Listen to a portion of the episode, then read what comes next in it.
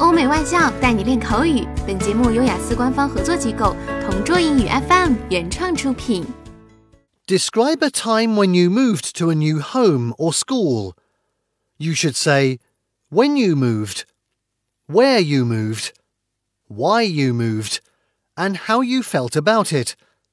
Well, this topic reminds me of the time I moved from Heshun town to Kunming.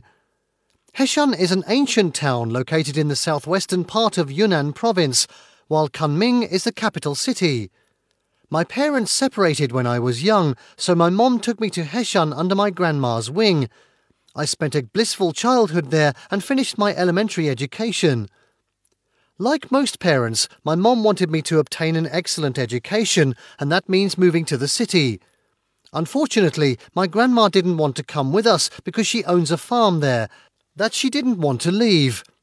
Although we didn't want to be too far from her, we had to move to Kunming.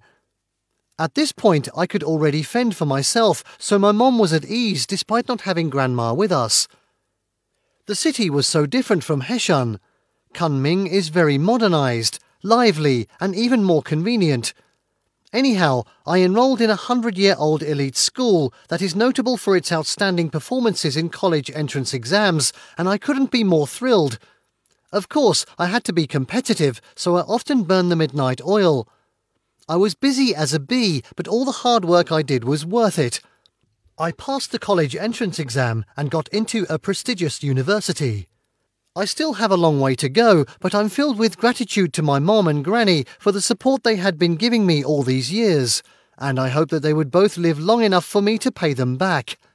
OK，以上就是今天口语话题的全部内容。想要免费获得雅思口语完整题库的小伙伴，快来关注微信公众号“同桌雅思英语”，回复关键词“口语题库”就可以啦。同桌祝你早日涂鸦成功！